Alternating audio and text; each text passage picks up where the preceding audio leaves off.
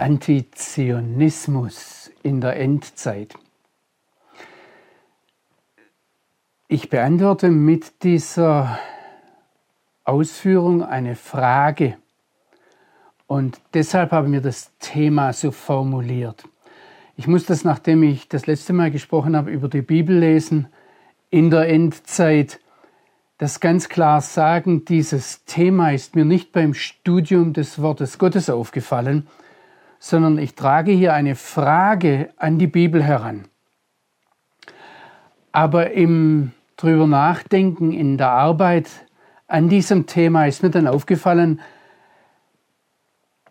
dass es vielleicht eine wichtige Botschaft unterstreicht und vielleicht sogar eine entscheidende biblische Botschaft, dass es Aussagen, die an vielen Stellen innerhalb der Heiligen Schrift als selbstverständlich nebenher mitlaufen, noch einmal zusammenfasst.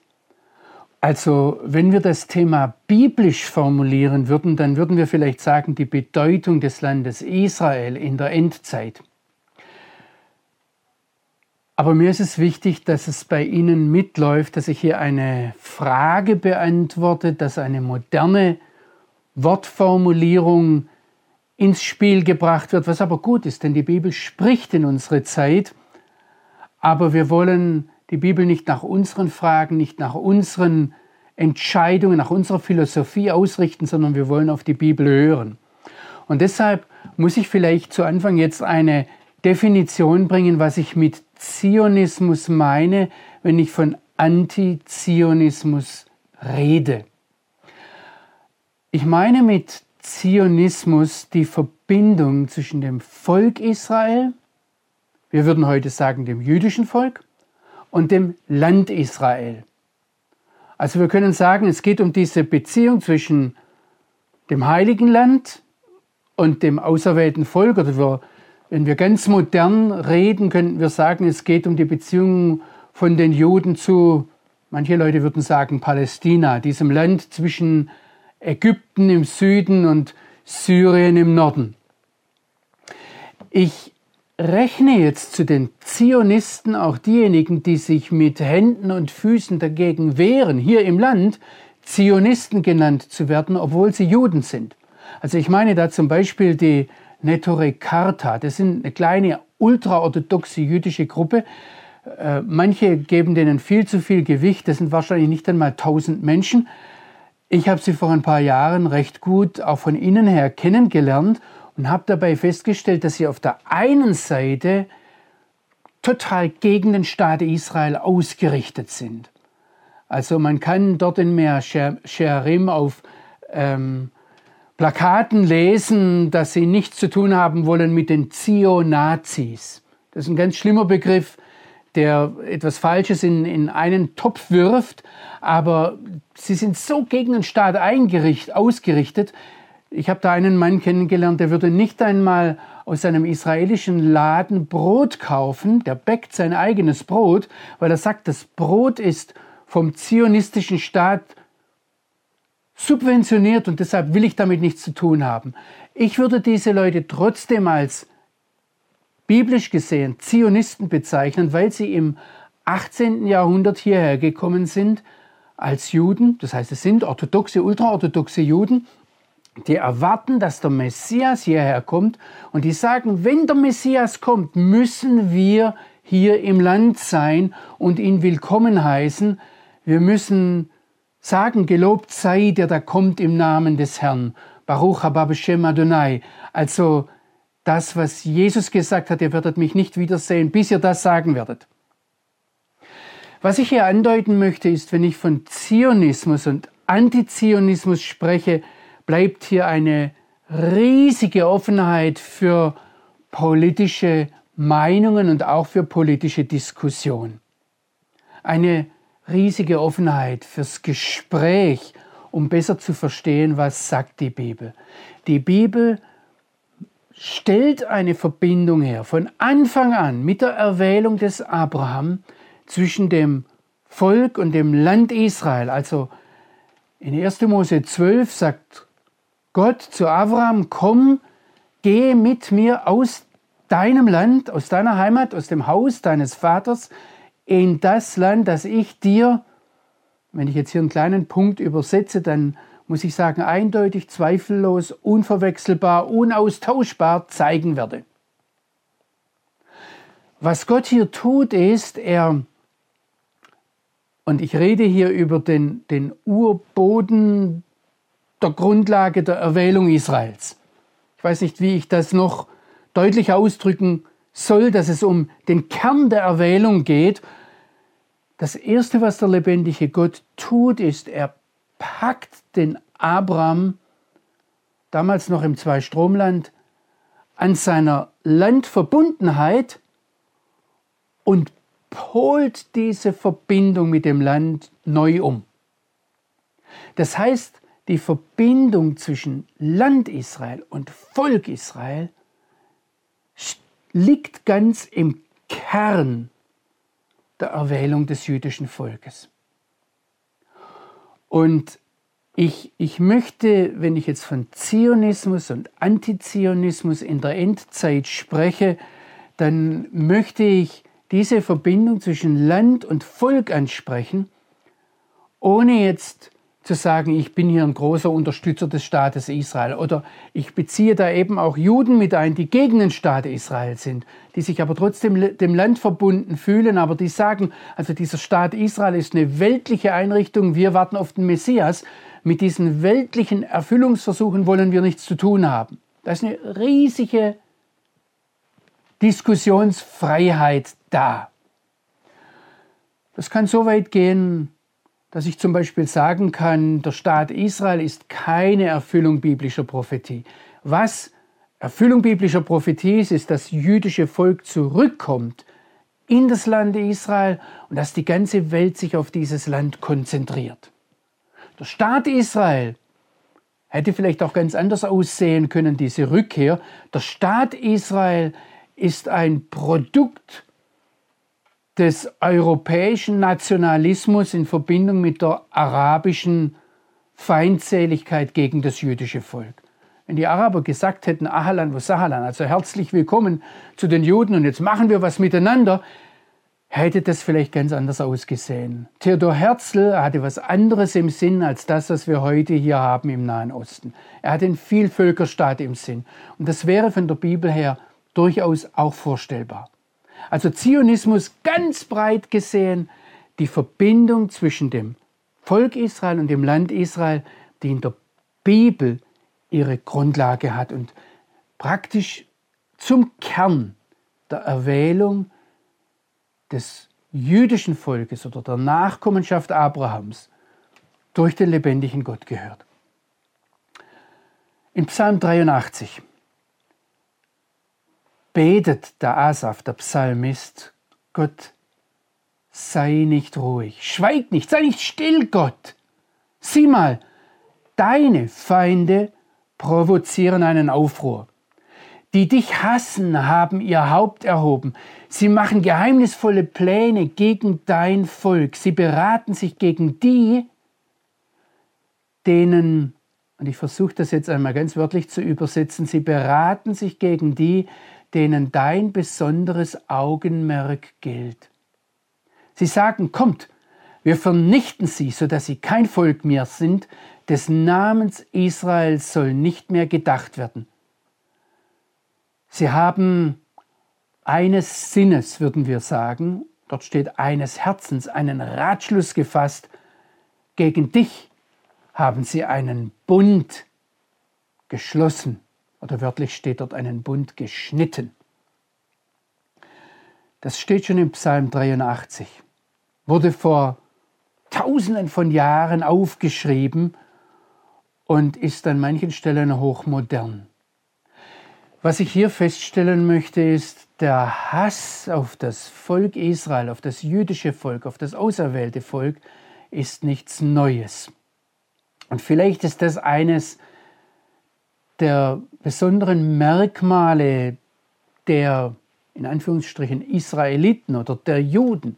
Vielleicht sind sie das einzige Volk auf der Erde, das einzige Volk in der Weltgeschichte, das im Laufe von 4000 Jahren nachweisbarer Existenz praktisch ständig in irgendeiner Weise von irgendjemandem existenziell bedroht werden. Irgendjemand auf dieser Welt wünscht, dieses Volk zu vernichten. So wie es heißt im Psalm 83, dass sie kein Volk mehr seien, dass des Namens Israels nicht mehr gedacht wird, dass er ausgelöscht wird. Wir sehen das heute ganz modern, dass es Landkarten gibt, auf denen ganz bewusst der Name Israel nicht auftauchen darf. Als wir den israelischen Personalausweis bekommen haben, da hat meine Frau zu mir gesagt, jetzt haben wir etwas zu verbergen. Und es ist, war mir bis dahin gar nicht so klar, obwohl wir schon über zehn Jahre hier im Land waren, dass es tatsächlich so ist. Mit der deutschen Staatsbürgerschaft, mit einem europäischen Pass kann ich in der ganzen Welt rumreisen, praktisch in alle Länder der Welt gehen. Niemand will mir da etwas. Wenn ich einen israelischen Pass oder Personalausweis habe, gibt es Länder in dieser Welt, da muss ich das verbergen. Es gibt Länder in dieser Welt, da muss ich unterschreiben, dass ich noch nie in Israel war, bevor ich ein Visum in dieses Land bekomme. Es gibt diesen Hass auf das jüdische Volk im jüdischen Land und der hat sich über die Jahrhunderte gewechselt, gewandelt. Wenn wir zurückgehen, ganz am Anfang, da waren sie noch nicht mal richtig ein Volk, da waren sie eine Sklavenherde, sage ich jetzt einmal. Da fühlte sich der ägyptische Pharao von den Hebräern demografisch und in seiner Funktion als Sklavenhalter natürlich und als Städtebauer bedroht. Und deshalb hat er befohlen, die neugeborenen Söhne der Hebräer zu töten. Es war dieser Hass, der sich durchzieht, der dann zur existenziellen Bedrohung wurde, aber der damals beim Pharao demografisch begründet wurde und als demografische Bedrohung empfunden wurde. Jahrhunderte später haben wir auch in der Bibel den persischen Großvezier Haman. Und dem missfiel, so steht es in der Bibel, dass der Jude Mordechai sich weigerte, ihm zu huldigen, sich vor ihm niederzuwerfen. Und deshalb beschloss er die Vernichtung der Juden. Und dem persischen König Xerxes, in der Bibel wird er uns als Ahasverosh oder als Ahasveros vorgestellt, da begründet der Haman dann sein Vorhaben mit folgenden Worten. Und jetzt achten Sie genau drauf. Er sagt, es gibt ein Volk, zerstreut, abgetrennt, verteilt, unter allen Völkern in allen Staaten deines Reiches. Ihre Wertmaßstäbe, ihre religiösen Vorstellungen sind anders als die jeden anderes Volkes. Und die Erlasse des Königs, und er meint damit den Mordechai, der sich nicht vor dem Haman niederwirft, die richten sie nicht aus. Er greift praktisch an, die dienen einem anderen Gott. Und dann sagt er zum König Xerxes oder Achashverosh, Ahasveros, sagt Haman, es lohnt sich nicht für den König, sie in Ruhe zu lassen. Und er schlägt ihm dann vor, dieses ganze Volk auszurotten. Hier gibt es keine demografische Begründung, sondern eine rechtlich-juristische Begründung, dass die sich absondern. Und wenn wir diesen Hass einmal durch die Jahrhunderte hindurch verfolgen, wenn wir Martin Luther sehen, dann hat er diesen Hass religiös begründet. Luther war auf der einen Seite von einer Liebe zum Wort Gottes, zur Bibel, getrieben. Und dann hat er gemerkt, hat er beobachtet an, an den Leuten, die ihm gefolgt sind und die das in die Praxis umgesetzt haben, was er selbst getan hat, dass die vielleicht zu pro-jüdisch werden. Da muss es Leute gegeben haben, die sind sogar übergetreten zum jüdischen Volk. Und daraufhin hat er dann sehr wüste, sehr antijüdische Dinge geschrieben, bis hin, dass man ihre Synagogen und ihre Bücher verbrennen soll. Er hat sehr konkrete, wir würden heute sagen, antisemitische Ratschläge gegeben, Aber er war eigentlich kein Antisemit, denn er war nicht rassistisch getrieben, sondern von einer, von, von einer religiösen Begründung her kam er. Und wenn ein Jude, ein Mensch der jüdischer Abstammung war, sich bekehrt hat, wenn er Jesus als Messias anerkannt hat, wenn er Christ wurde, dann war er, ich sage es jetzt einmal mit diesem jüdischen Wort, dann war er koscher. Und dann war kein Problem mit ihm, wenn er Christ wurde. Dieser uralte jüdische oder Hass auf die Juden, jüdische Antagonismus, ja, der hat sich dann im 19. Jahrhundert noch einmal gewandelt. Damals war es populär, auf, die, auf das Blut zu achten, auf die Abstammung. Und damals wurde dieser Hass auf die Juden dann antisemitisch begründet. Und deshalb reden wir heute von Antisemitismus. Das ist aber antagonistisch, wenn wir sagen, Luther war ein Antisemit, weil der nicht rassistisch dachte, sondern religiös. Auch Hamann war kein Antisemit, wenn er rechtlich dachte. Und der Pharao war kein Antisemit, obwohl das jüdische Volk im Griff behalten wollte und vielleicht sogar vernichten wollte, aber der dachte demografisch. Zur Zeit von Adolf Hitler konnte ein Jude dem nicht mehr ausweichen. Er konnte sich nicht mehr woanders hinbekehren. Er konnte nicht sich dem, Mordechai, äh, dem, dem Hamann unterwerfen. Durch seine Blut, durch sein Blut, durch seine Gene, durch seine Abstammung war er praktisch zum Tod verurteilt. Das ist das Infame am Antisemitismus. Aber das Verrückte ist, dieser Hass bleibt immer dasselbe. Er wird nur unterschiedlich begründet. Und wenn wir heute vom Antizionismus sprechen, dann ist es nicht mehr das Demografische wie beim Pharao, nicht mehr das Rechtliche wie beim Hammann, nicht mehr das Religiöse wie bei Luther, nicht mehr das Rassistische wie bei den Nazis, sondern heute ist es eine politische Begründung. Und es zielt sich ganz direkt gegen den Kern der Erwählung des jüdischen Volkes, gegen die Verbindung zwischen Volk Israel und Land Israel. Aber es scheint immer mehr, immer der gleiche Hass auf das jüdische Volk zu sein.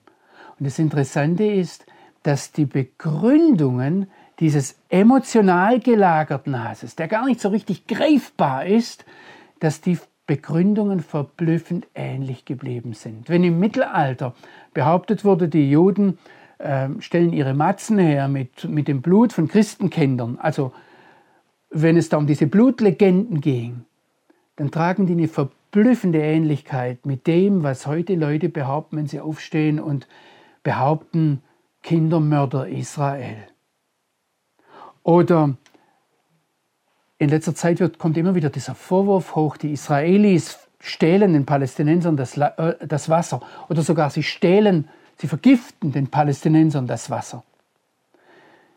Wenn ich dem nachgehe, ist das den alten Legenden, dass die Juden an der Pest schuld sind im Mittelalter, weil sie die Brunnen der Christen vergiftet haben, total ähnlich. Ich bin als Journalist dem nachgegangen und ich habe festgestellt, im ganzen Nahen Osten sind die Palästinenser die Araber, also als ganze Volksgruppe gesehen, die Araber, die am besten mit Wasser versorgt sind. Und wissen Sie, wenn ich zurückfrage, äh, was der Grund dafür ist, das sind wahrscheinlich die Siedler.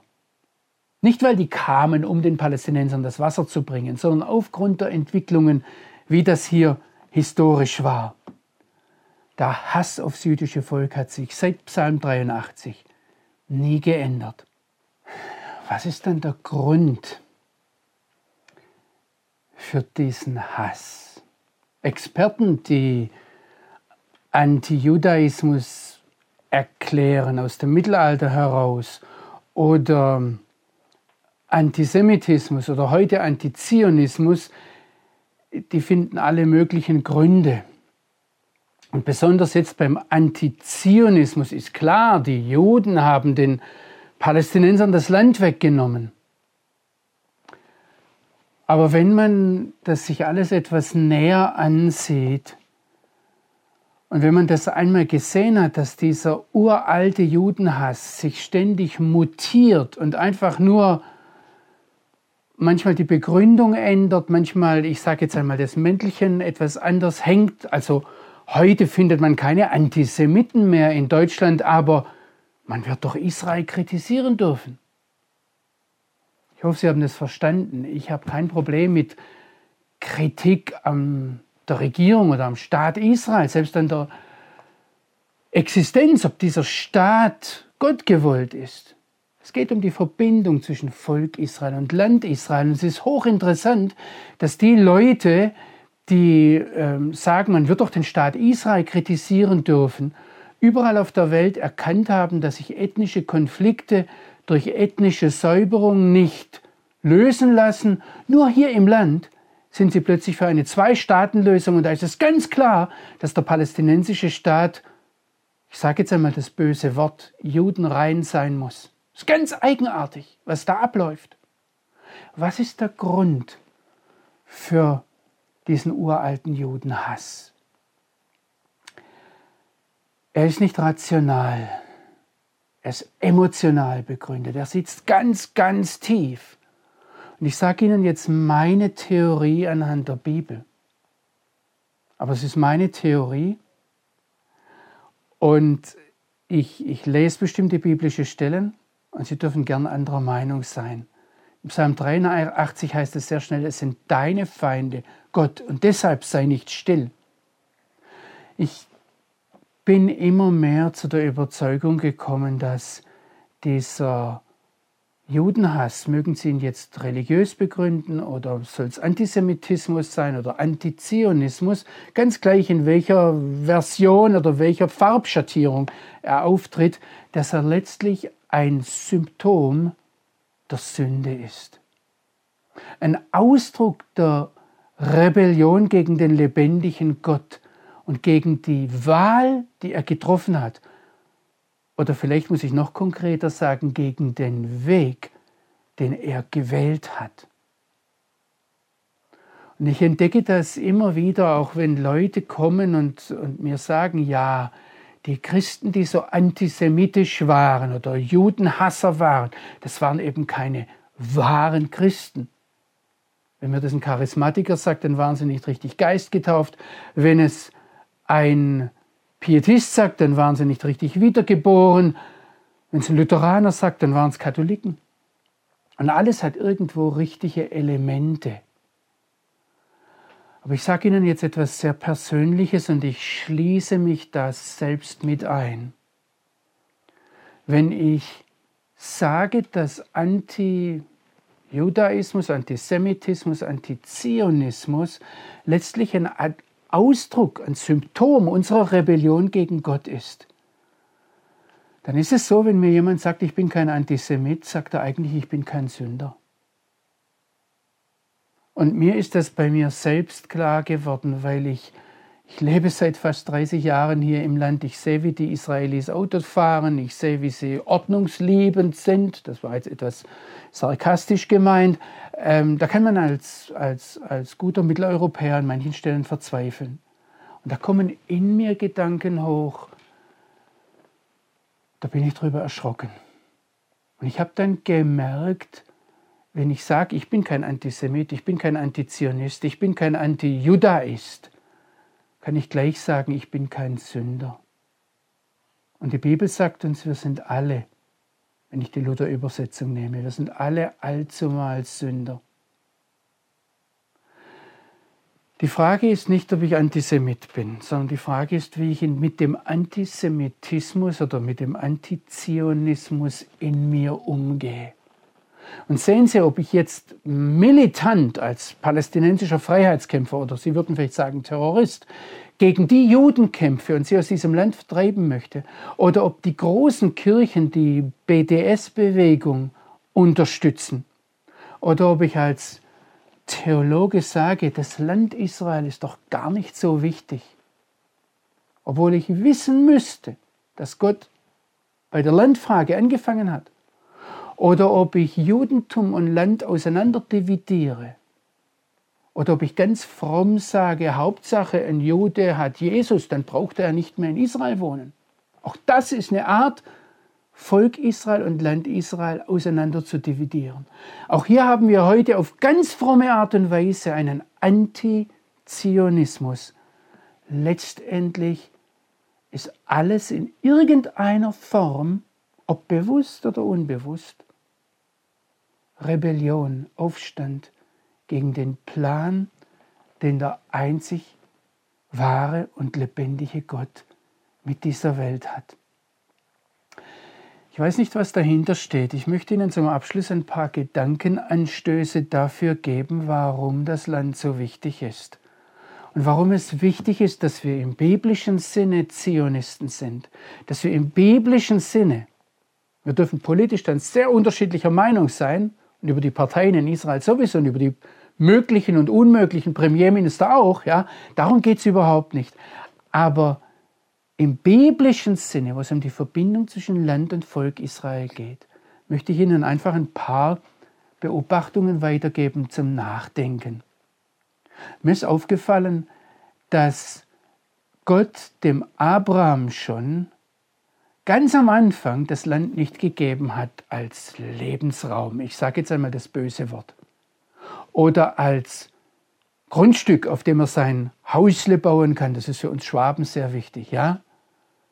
Und zwar wird das deutlich in 1. Mose 15. Da kommt Abraham und, und sagt, Herr, ja, ich habe es verstanden, du hast uns das Land verheißen, aber guck, ich werde älter, auch die Sarah wird älter. Woran sehen wir, dass das Land uns gehört?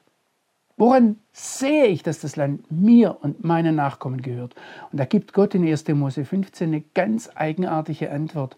Er sagt, da sollst du wissen, dass deine Nachkommen für 400 Jahre oder für vier Generationen raus müssen aus dem Land. Und dann sagt er, sie müssen raus, weil ich einen Plan habe. Einen Plan mit den Völkern im Land, und zwar mit den nichtjüdischen Völkern und mit der Großmacht Ägypten. Wenn wir das auf heute übertragen würden, würde Gott sagen, ich habe einen Plan mit Amerika oder mit Russland. Ägypten war damals die große Weltmacht. Und ich mache es jetzt kurz. Ich sage Ihnen, ich fasse das kurz zusammen. Wann immer Gott Volk und Land voneinander getrennt hat. Und bei der Voraussage bei Abraham sehen wir, die Abrahams Nachkommen gab es damals noch gar nicht, die konnten noch gar nicht gegen Gott gesündigt haben. Und trotzdem hat Gott die Trennung von Volk und Land beschlossen. Eine Trennung von Volk und Land Israel hat immer Heil für die nichtjüdischen Völker bedeutet. Eine Chance umzukehren. Eine Verkündigung des Wortes Gottes an die Nichtjuden. Stellen Sie sich einmal vor, was das bedeutet hat, dass der Josef nach Ägypten kam und dass die Ägypter ihr ganzes Leben und ihr Land dem Josef verkauft haben, dass der Pharao zur Zeit von Josef wenigstens wusste, wer der lebendige Gott ist und der Pharao zur Zeit von Mose musste es auf schmerzhafte Weise erfahren. Und auch die Völker hier im Land hatten ganz offensichtlich eine Chance zur Umkehr. Und überlegen Sie sich mal, was es bedeutet hat in der zweiten Diaspora, sage ich jetzt einmal, in der zweiten Trennung, biblisch gesprochen, von Volk Israel und Land Israel, als das Volk Israel nach Babylon geführt wurde. Was das bedeutet hat, dass Gott den Nebukadnezar diesen Titel verleiht, du bist mein Knecht. Der Knecht Gottes war Nebukadnezar. Oder was das bedeutet hat, angefangen von Nebukadnezar bis hin zu den Perserkönigen, dass sie den Daniel kennenlernen durften. Oder bis hin, ich habe vorhin schon den Haman erwähnt, und damals war es so, dass in der Zeit des Persischen Reiches viele Nichtjuden sich zum einen wahren lebendigen Gott Israels bekehrt haben. Das war eine atemberaubende Gnadenzeit. Oder denken Sie einmal an die dritte große Diaspora seit der Zerstörung des Zweiten Tempels oder dann vollkommen nach dem Bar Kochba-Aufstand im Jahr 132, 135 nach Christus, da wurde das jüdische Volk über die ganze Welt zerstreut. Die Propheten sprechen davon, dass es ausgesät wurde wie ein Same. Und das Evangelium ist um die Welt gelaufen eine atemberaubende, unvergleichbare, theologisch würden wir sagen, Gnadenzeit, ein Angebot des Heils für die nichtjüdischen Völker. Und eine Rückkehr des Volkes Israel ins Land Israel, das sehen wir schon bei der ersten Diaspora, beim Abraham, also das war dann zur Zeit von Mose und Josua, das Volk Israel zurückgekehrt. Das hat Gericht bedeutet über Ägypten und Gericht über die Völker hier. Und genau dasselbe ist zum Beispiel in Lukas 21, Vers 24 angedeutet, wo es heißt, dass wenn Jerusalem wieder jüdisch wird, dass das das Ende der Zeit der Heiden ist. Das heißt, die Wiedervereinigung von Volk und Land bedeutet immer auch Gericht über die Völker, über die nichtjüdischen Völker. Und ich habe den leisen Verdacht, ich weiß nicht, ob das unterbewusst ist oder ob hier geistliche Mächte am Tragen sind, dass sich heute die Welt so auf Israel konzentriert, dass der Zionismus in der UNO das Thema überhaupt ist, dass hier etwas passiert und Gott etwas tut. Und ich möchte Ihnen zum Abschluss drei Bibelstellen teilweise vorlesen, Sie daran erinnern, weil es gibt in diesem Zionismus, in dieser Wiedervereinigung von Volk Israel mit dem Land Israel, ganz gleich wie das politisch aussieht, gibt es eine Rolle, die die Fremden, die die Ausländer im Zionismus spielen. Ich möchte jetzt eines ganz klar sagen, ich habe das, was ich Ihnen jetzt erzähle, nicht im Theologiestudium gelernt. Ich habe es nicht am Schreibtisch ausgearbeitet mit irgendwelchen theoretischen Gedankenexperimenten. Das, was ich Ihnen jetzt sage, habe ich gelernt von Menschen, die das praktisch getan haben, was ich Ihnen beim Bibellesen in der Endzeit gesagt habe. Sie haben Prophetie genommen als etwas, das auf Gehorsam zielt. Ich habe das von ganz einfachen Leuten, von Nicht-Theologen gelernt und habe mir die, die Bibeltexte lang durch den Kopf gehen lassen. Und es passt, es passt eigenartig bis hinein ins Neue Testament. Aber ich konzentriere mich jetzt mal auf den Jesaja. Und wenn Sie das mit mir aufschlagen wollen, Jesaja 11, Sie kennen diesen Text. Da ist von diesem Schössling die Rede, der aus dem Baumstumpf wie Scheiß hervorgeht, ein Spross, aus seinen Wurzeln trägt Frucht, auf ihm ruht der Geist des Herrn, ein Geist der Weisheit und des Verstandes, ein Geist des Ratschlags und der Stärke, ein Geist der Erkenntnis und der Furcht des Herrn. Sie wissen, um wen es hier geht. Um den, den wir als Christen, als den Messias, als den Erlöser der Welt bezeichnen und verehren und ihm folgen. Und dann heißt es im Vers 10 in Jesaja 11, an jenem Tag steht diese Wurzel Ischais da als der hebräische Begriff ist Nes Amim, als Feldzeichen, als Banner, als Standarte für die Völker. Ihn suchen die Heiden und seine Ruhestätte ist Herrlichkeitsgegenwart. Und jetzt heißt es in Vers 11, und an dem Tag erhebt der Herr seine Hand ein zweites Mal, um den Rest seines Volkes frei zu kaufen, der übrig ist aus Aschur, aus Ägypten, aus Patros, aus Kusch, aus Elam, aus Shinar, aus Ramat, von den Inseln des Meeres, das wäre heute Europa ähm, oder vielleicht auch noch weiter weg. Das ist die gesamte bekannte Welt, die der Prophet damals sehen konnte. Und dann heißt es im Vers 12, er wird ein, eine Standarte, ein Feldzeichen, ein Banner für die nichtjüdischen Völker, hier steht Nes Lagoyim, aufrichten, erheben und die Zerschlagenen, die Zerstreuten Israels zusammenholen. Die zerstreuten Judas wird er sammeln von den vier Enden der Erde. Wir sehen hier dass diese Aufgabe, die Jeshua hat, die Jesus hat, die Nichtjuden zu sammeln, direkt mit der Rückführung des jüdischen Volkes in das Land Israel zu tun hat. Ich mache jetzt mal einen großen Sprung. Es gibt dazwischen noch viele interessante Stellen und ich rate Ihnen, den Propheten Jesaja einmal als Roman durchzulesen. Es ist spannend. Aber machen Sie mit mir einen Sprung ins Kapitel 49. Das ist ebenfalls ein Kapitel, wo es um den Gottesknecht geht. Und da heißt es im Vers 22, so spricht Gott der Herr, siehe, ich erhebe meine Hand zu den Goyim, zu den nichtjüdischen Völkern. In Richtung der Nationen richte ich mein, und jetzt kommt wieder dasselbe Wort, mein Ness, mein Feldzeichen, mein Banner, meine Standarte auf. Und was ist dann das Ergebnis?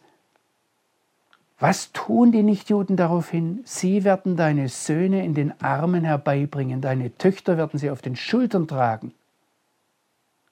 Könige werden deine Adoptivväter sein und ihre Fürstinnen deine Ammen.